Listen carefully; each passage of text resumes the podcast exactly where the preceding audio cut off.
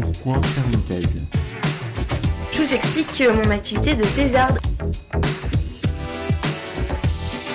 Vous savez que je dois remettre ma tête en juin Et juin, c'est même pas dans trois mois, c'est demain. Une thèse euh, sur quoi Sur. euh, sur rien. Mais euh, excuse-moi, mais euh, il y a des gens que, que ça intéresse ce-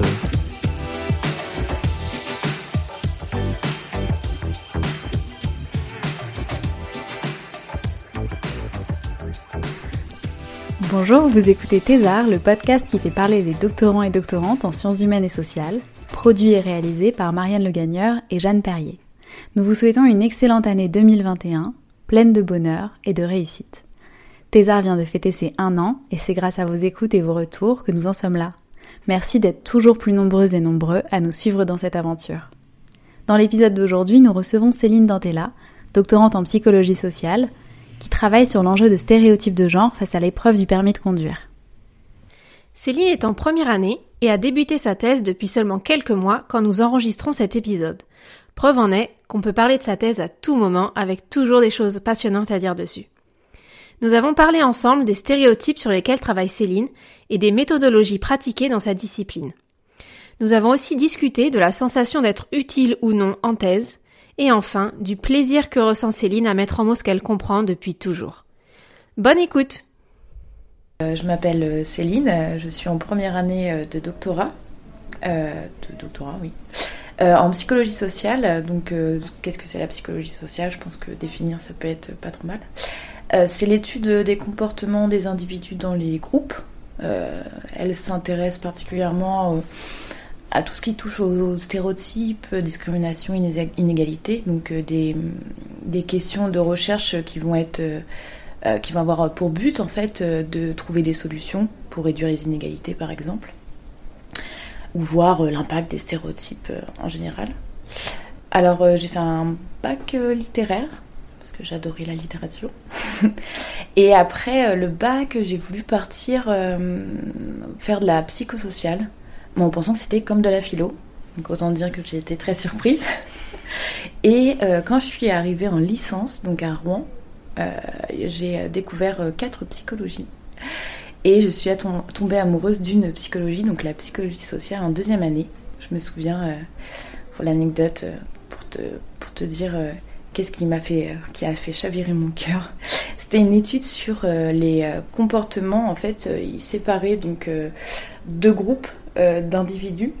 Et euh, ils regardaient en fait à partir de là comment vont euh, être euh, construits euh, le besoin d'appartenance au groupe et euh, qu'est-ce qui, qu'est-ce qui va émerger à travers, euh, en fait, à travers euh, une mise, une mise en situation de, compétition. Et qu'est-ce qui va émerger? Et donc il va émerger forcément de la discrimination, de la favorisation euh, de ton propre groupe. Et à ce moment-là, je me suis dit, waouh, c'est impressionnant. Et puis euh, après, euh, s'ensuit les, cours sur euh, les stéréotypes, les inégalités. Et je me suis dit, mais, mais je vais absolument résoudre tous ces problèmes. Un peu, un peu, comment dire, je me suis dit, vraiment, enfin, c'était vraiment plus au niveau de cette lutte-là que, j'ai voulu faire de la recherche, quoi, en, quel- en quelque sorte. Et donc, c'est en deuxième année de licence que je me suis dit euh, vraiment, je pense que euh, je suis faite pour la recherche. Enfin, en fait, je pense que ça peut me satisfaire. Euh, surtout que j'ai passé toute mon enfance en fait. Et c'est vraiment pas anodin en fait que j'ai que quand, quand je suis tombée sur les études en psychosocial et donc quand j'ai découvert le monde de la recherche, je me suis dit mais en fait ça a du sens par rapport à, comment j'étais quand j'étais gamine parce que je passais ma vie à, questionner euh, tout autour de moi en fait euh, 10 000 sujets en me disant mais, comment ça se fait comment ça se fait? On fait un peu un, un peu euh, tous euh, ça. Euh, mais euh, ce que je faisais c'est après j'allais toujours en fait voir les gens pour leur dire toutes les connaissances que j'ai amassées. Et j'étais là vous vous rendez compte j'ai appris telle chose telle chose telle chose. Et j'étais super contente en fait de transmettre euh, les connaissances. Et euh, je faisais enfin même je, comment j'ai- j'étayais mon savoir simplement pour le transmettre parce que je trouvais que c'était tellement important. Et c'est comme ça que quand j'ai vu de l'enseignement et la recherche je me suis dit ok euh, bon bah je pense que c'est pas trop mal. Je pense que c'est pour moi et euh, du coup je suis partie euh, donc j'ai fait ma licence à Rouen et je suis partie en, master à Lyon parce que c'est le seul master qui forme à la recherche enfin l'un des seuls, et en tout cas, il y avait, il y avait un programme, de, un cycle de visioconférences sur les représentations sociales, et ça m'intéressait énormément en fait. Et puis, donc, surtout, on sortait, enfin, on sort de ce diplôme avec de bons bagages en fait pour être chercheur et chercheuse. Donc voilà, j'ai fini mon, mon master euh, l'année dernière. Et euh, ça fait cinq mois que je suis entrée euh, en thèse. Et est-ce que la réalité de, du fait d'être doctorante correspond à ce que tu t'étais imaginé quand tu voulais à la fois transmettre et rechercher par toi-même? À vrai dire, évidemment, je m'attendais pas à, au côté un peu par exemple retranscrire ça. Je t'avoue que c'était euh, je me suis pas dit euh, tiens je vais faire de la recherche pour faire des retranscriptions. Non évidemment donc euh, il y, a, y a, donc la retranscription c'est quand tu tu fais un, tu retranscris tout simplement les dires de la personne sur sur ordinateur. Ou à la main mais ce serait bien compliqué. Et c'est vrai que cette activité là évidemment c'est une activité bah, de la principale dans la recherche hein, si tu mènes des entretiens et euh, passer 6 heures à, retranscrire un entretien d'une heure, c'est pas une partie de plaisir du tout, mais euh, c'est nécessaire, évidemment, euh, bah, pour répondre à, ta question de recherche. donc ça, non, je l'avais pas du tout imaginé, mais par contre, sur le... Il y a aussi oui, quelque chose d'autre. Je dirais par exemple l'infirmation d'une hypothèse. Ça, ça, je pense que c'est un des un des points qui a été euh, plutôt, euh, plutôt difficile parce que voilà, tu, pars, tu as une idée, tu as une question, euh, tu, vas, te demander bon bah j'aimerais savoir quel est l'impact de des stéréotypes de genre sur les préférences des activités ludiques chez les enfants. Ok, tu, ça, ça, t'intéresse, tu dis ok. Et en fait, tu vas émettre bah, ton hypothèse à partir de là en disant bah je pense que les stéréotypes de genre vont euh, vont, euh, faire que les, euh, petites filles vont plus choisir des activités féminines que nous avons stéréotypées, enfin, en tout cas en tant que, que, activité féminine. Et quand ton hypothèse elle n'est pas validée, je trouve que c'est assez, enfin pas compliqué, hein, parce qu'on on nous dit tout le temps que en recherche il faut vraiment pas trouver ce que, ce que tu veux. Euh, certes, mais euh, les hypothèses sont là, sont posées, et euh, tu t'attends plus qu'elles soient confirmées qu'invalidées. Et quand elles le sont, je trouve que c'est un peu un, exercice de dire bon, ok, j'ai pas eu ce que, ce que, ce que je souhaitais, enfin ce que je, ce que je recherchais, mais c'est pas grave, qu'est-ce que j'en tire de cela? Et là, ça devient intéressant forcément, puisque tu vas te dire bon bah c'est peut-être dû, à, dû, dû, à ce fait qui fait que bah oui, ça n'a pas été confirmé. Et donc là, après, c'est vrai que au niveau de toute ta recherche, tu dis bon, il faut refaire une recherche pour comprendre pourquoi ça n'a pas été, ça, les, attentes n'ont pas été satisfaites.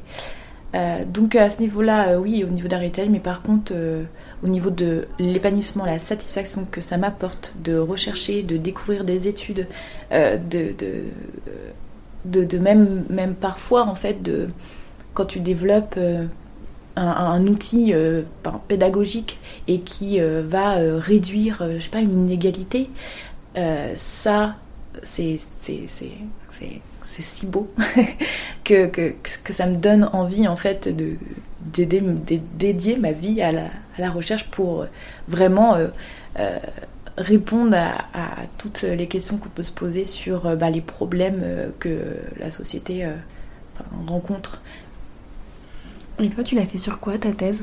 Euh, Je fais sur la menace du stéréotype euh, chez euh, les femmes dans le domaine de la conduite automobile. Qu'est-ce que la menace du stéréotype? Les comment dire? Je, vais partir de, la base de ce que nous, on nous apprend en, psychosocial. il y a on est on est éduqué donc la socialisation de genre comme il parlait le premier podcast, euh, on est éduqué euh, en fonction euh, de notre sexe. concrètement, il y a donc des activités, des rôles qui vont être dédiés à un, genre. Donc qui, va, qui vont être dédiés pour le sexe féminin et pour le sexe masculin. Et à partir de là,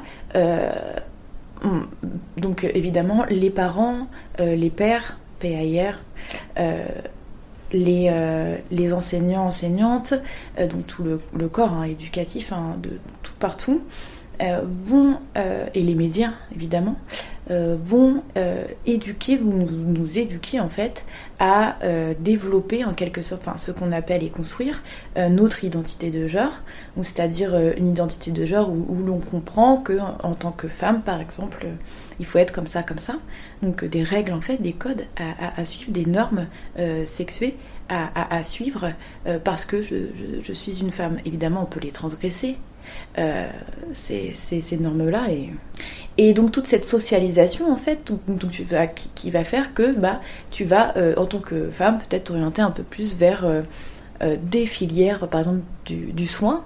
Et en, quelque sorte, le stéréotype va, peut parfois venir nous, nous menacer. Donc je dis nous, je parle des femmes par exemple. Je vais prendre un exemple en, mathématiques ou en sciences, par exemple, on pense que les femmes, euh, euh, enfin, les femmes semblent moins compétentes euh, que les hommes. On a cette croyance-là, donc ce stéréotype-là. Le stéréotype, c'est une croyance sociale envers un groupe par rapport à son sexe, sa couleur de peau, son âge, toutes les caractéristiques.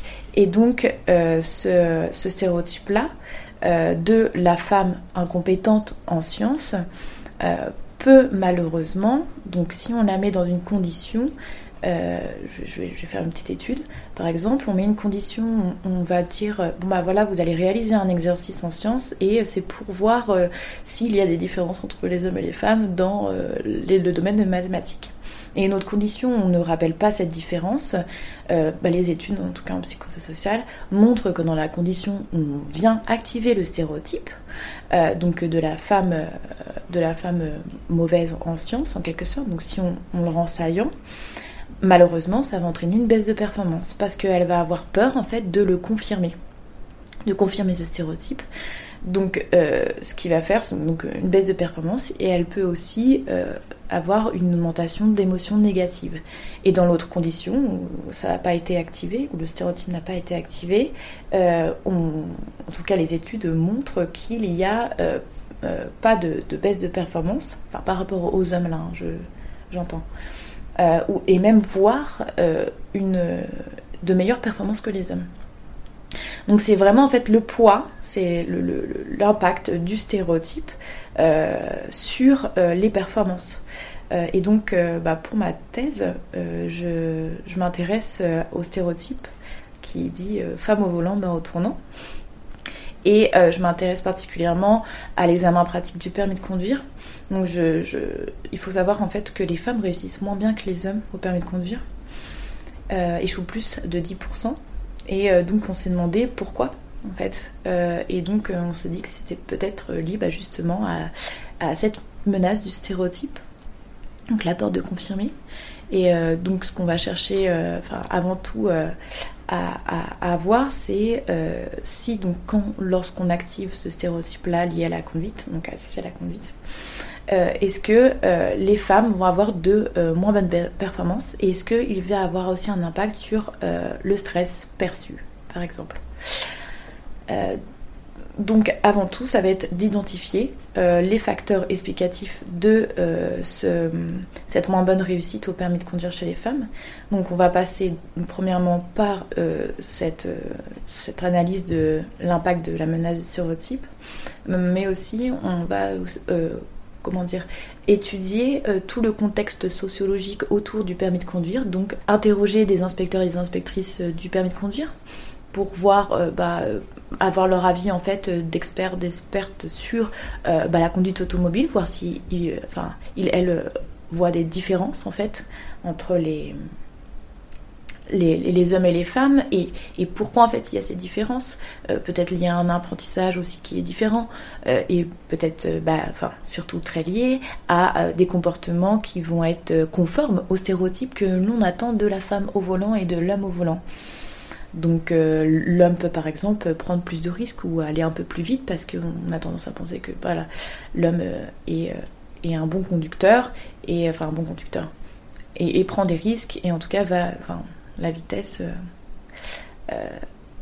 est, est, plus, comment dire, un comportement en tout cas qui, peut plus facilement arriver chez, lui. et donc voilà, ça, c'est vraiment un peu la, première étape d'identifier ceci. Et on va aussi chercher à identifier pourquoi il y a euh, donc plus d'hommes qui meurent sur euh, les routes. Et, euh, et, et pour cela, on, suppose en fait que ça peut être bah, très lié aux stéréotypes et aussi à leur sentiment de compétence qui est plus élevé.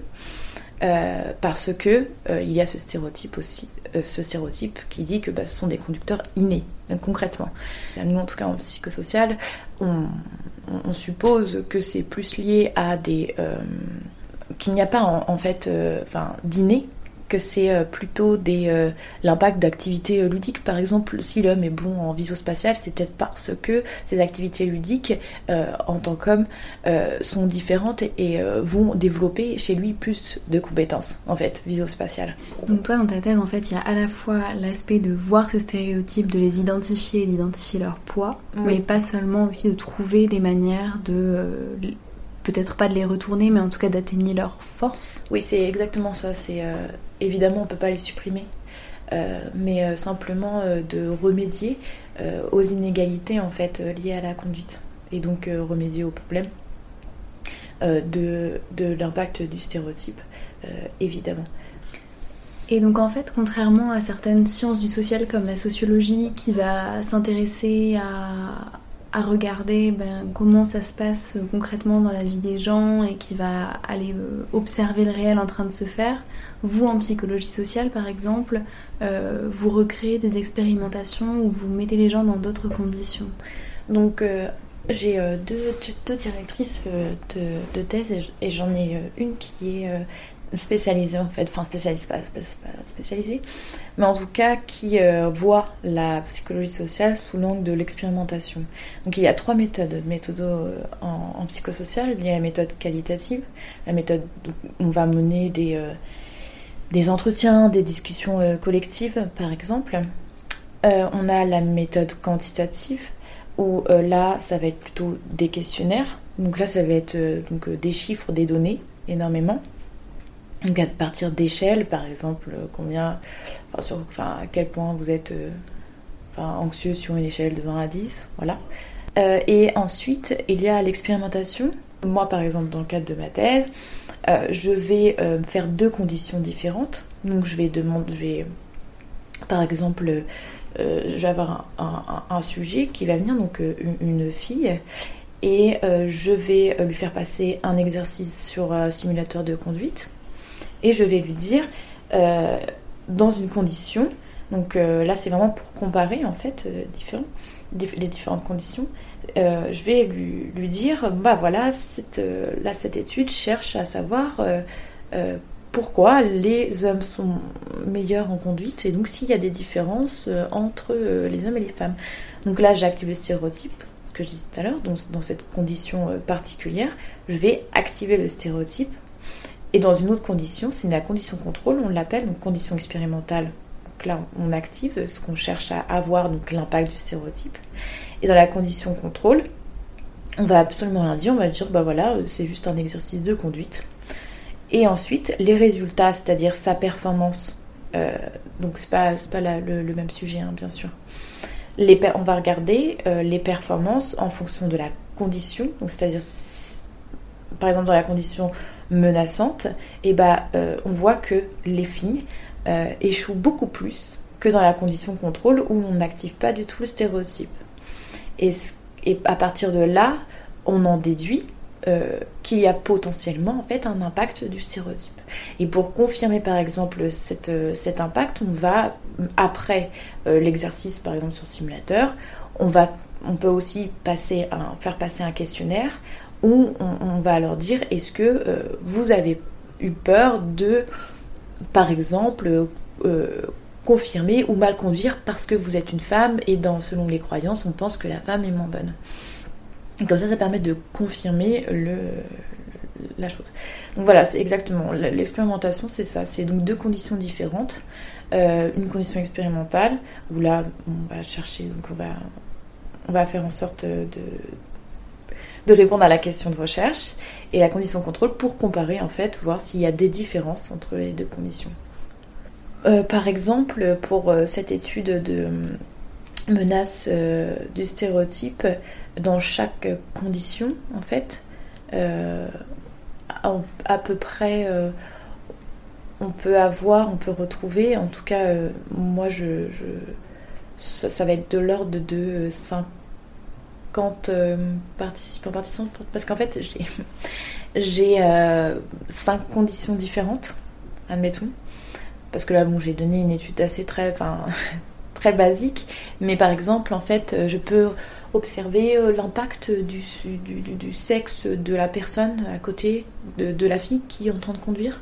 Et donc ça va être euh, ma condition, donc euh, le sexe de la personne. Donc je vais avoir une condition où je vais regarder ses performances quand il y a une femme à côté. Ensuite, une autre condition où ce sera un homme, donc forcément pour comparer. Ensuite, je vais avoir une condition où je vais émettre un contre-stéréotype. Et donc je vais forcément faire une autre condition, euh, contrôle, pour pouvoir euh, comparer. Et donc dans chaque condition, je dirais 50 euh, pour...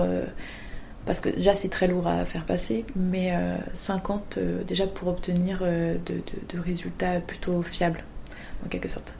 Et par exemple, pour les entretiens, parce que je mène des, entretiens avec des inspecteurs inspectrices, en général, dans la méthode qualitative, il est conseillé une vingtaine pour arriver à une saturation de données, c'est-à-dire euh, bah, euh, au bout d'un moment, tout le monde va me dire à peu près la même chose.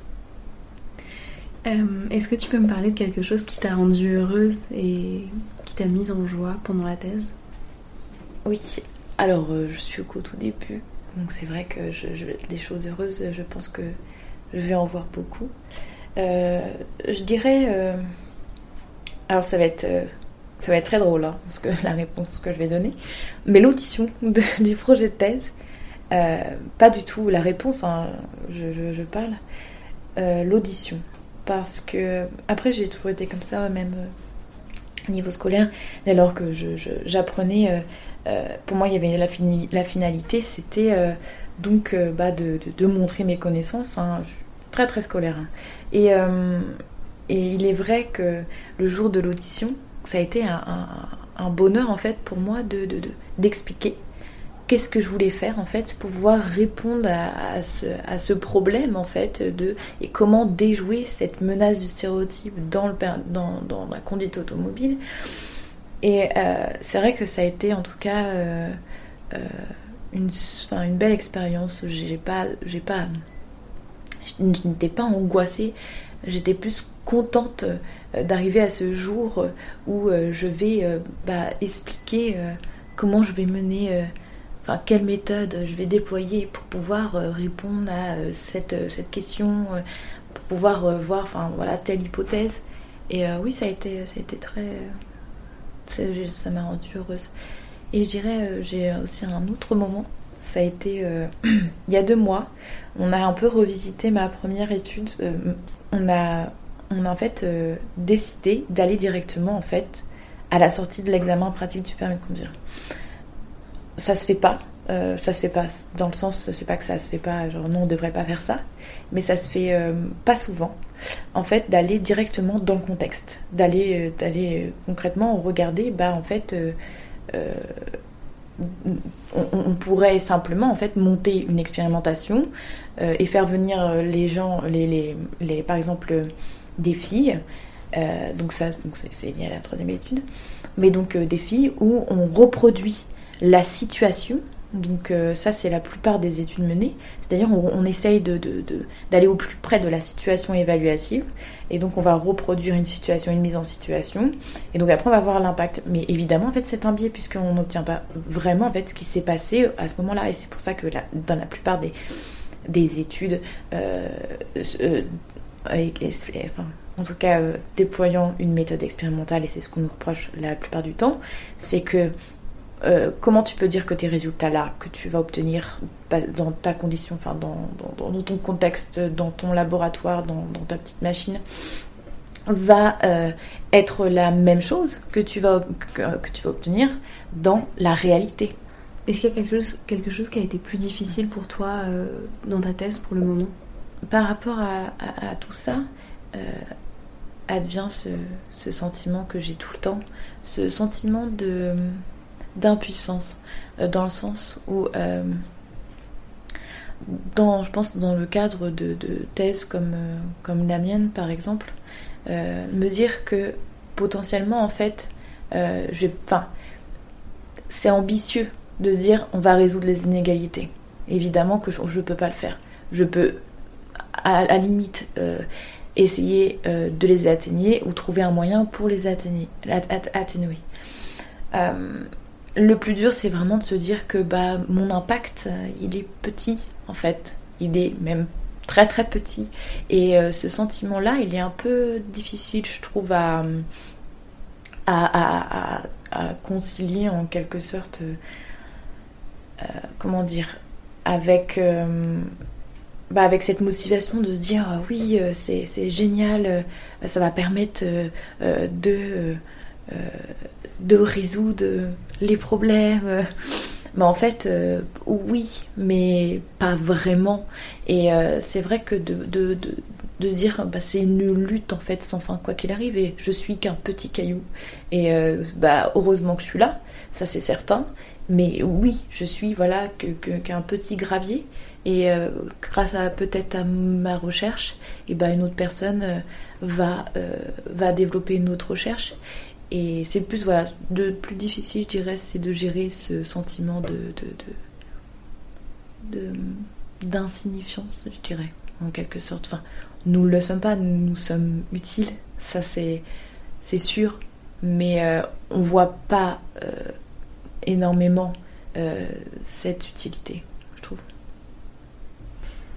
Et toi, est-ce que tu as ton permis de conduire? oui, j'ai mon permis de conduire. Et euh, d'ailleurs, euh, je l'ai eu la deuxième fois. Pour euh, la petite anecdote, la première fois, c'était en hiver. Il faisait froid, c'était à 8h du matin, il pleuvait, et donc c'était assez sombre, et j'avais paniqué parce qu'un camion avait voulu me doubler. Et je ne sais pas pourquoi, j'ai décalé et, genre, je me suis décalée et, j'ai roulé sur la bande, la bande blanche. Bref, du coup, évidemment, je ne l'ai pas eu. Mais, euh, mais oui, je me souviens, mon premier passage n'a pas du tout été une bonne expérience. Et qu'est-ce que tu fais de tes journées, par exemple? Alors, euh, euh, déjà, comment je m'organise? Je pense que c'est pas mal. Je pense que c'est un peu propre à chacun, chacune, la manière de s'organiser. Euh, tous les soirs, euh, je, note sur un, petit carnet euh, qu'est-ce que je vais faire le lendemain pour avoir une petite journée un, peu organisée. Pourtant, je suis très bordélique. Hein. J'ai mon bureau, c'est un carnage. Il y a des papiers partout. Et même en général, je suis très bordélique. Mais pour le travail, par contre, j'aime beaucoup voilà, que tout soit assez, assez cadré. Et donc, je sais exactement qu'est-ce que je vais faire le matin ou l'après-midi. Et euh, donc, bah, les, débuts, c'est vrai que je me souviens, je me suis dit, euh, bah, qu'est-ce que je fais là, en fait euh, En quelque sorte, j'arrive, je commençais et je me suis dit, bon, bah, ok, bah, je sais ce que. Je, connais mon projet, mais là, il va falloir bah, l'appliquer. Et, et donc, j'ai commencé les premiers mois à lire, lire, lire, lire, lire, lire, lire des tonnes d'articles euh, donc euh, évidemment, en fait, explorer toute euh, la, littérature sur, sur bah, mon sujet, en fait, voir qui a déjà travaillé dessus, quelles questions ont déjà été posées, qu'est-ce qu'il faudrait aller regarder plus en détail parce que telle étude a, vu tel résultat et donc elle s'est dit que c'était peut-être dû à ça. Donc aller, aller creuser. Donc, et toutes ces lectures euh, m'ont permis en fait bah, justement de poser mes premières hypothèses pour mon étude bah, avec les inspecteurs inspectrices et donc euh, voir euh, par exemple bah, j'ai lu un, livre sur la, sociologie du permis de conduire, du, permis. et donc dans ce livre-là, l'auteur a mené des entretiens et donc ça, m'a, ça a été une base euh, un peu pour euh, essayer de voir comment moi-même je pourrais faire en fait. Donc c'est très utile euh, simplement pour te... C'est un, un guide hein, concrètement en fait, toutes les lectures que, que, tu fais. Et donc voilà. Et est-ce que tu as des recommandations culturelles à faire en lien avec le sujet de ta thèse par exemple, enfin avec le sujet de ta thèse ou un peu connexe, des livres, des films ou d'autres formats? Donc la première recommandation, je dirais, euh, c'est euh, Mona Chollet, euh, sorcière la puissance invaincue des femmes. Elle, c'est une journaliste et en tout cas, elle a écrit un, livre brillant, donc de tonnes de tonnes de références pour expliquer comment les chasses aux sorcières ont bridé l'autonomie de la femme et comment on est venu à avoir en fait bah, toutes ces croyances sur bah, les mères célibataires ou la femme vieille. Enfin bref, c'est euh, un super livre à lire, je pense. Euh, sinon, très très très très là, très très en lien avec euh, mon mon domaine en fait, enfin d'exploration parce que je je travaille en fait les questions de genre et l'éducation sont donc mes mes deux j'allais dire Nindo, je pense au, manga. mais, mais voilà, ça me stimule énormément. c'est le site Stéréotype Stéréomeuf qui euh, en fait euh, bah, parlent, même ont une liste d'outils pédagogiques en fait pour lutter contre les stéréotypes et pour l'égalité filles-garçons à l'école. À l'école. Donc très très très très chouette. Merci à Céline d'avoir parlé avec nous au micro de Thésar. Vous retrouverez ses recommandations culturelles dans la description de cet épisode. Merci à Tilif, le générique est réalisé à partir de son morceau Shape 5. Et merci à vous d'avoir écouté Thésard jusqu'ici. Vous pouvez toujours nous retrouver et partager avec nous vos remarques et vos questions sur Instagram et Twitter at thésard-es ou par email thésard.es at gmail.com. Pour ne pas rater les prochains épisodes, qui sortent toutes les trois semaines le jeudi, abonnez-vous sur votre plateforme préférée de podcast. Courage pour vos thèses, mais surtout pour tout le reste.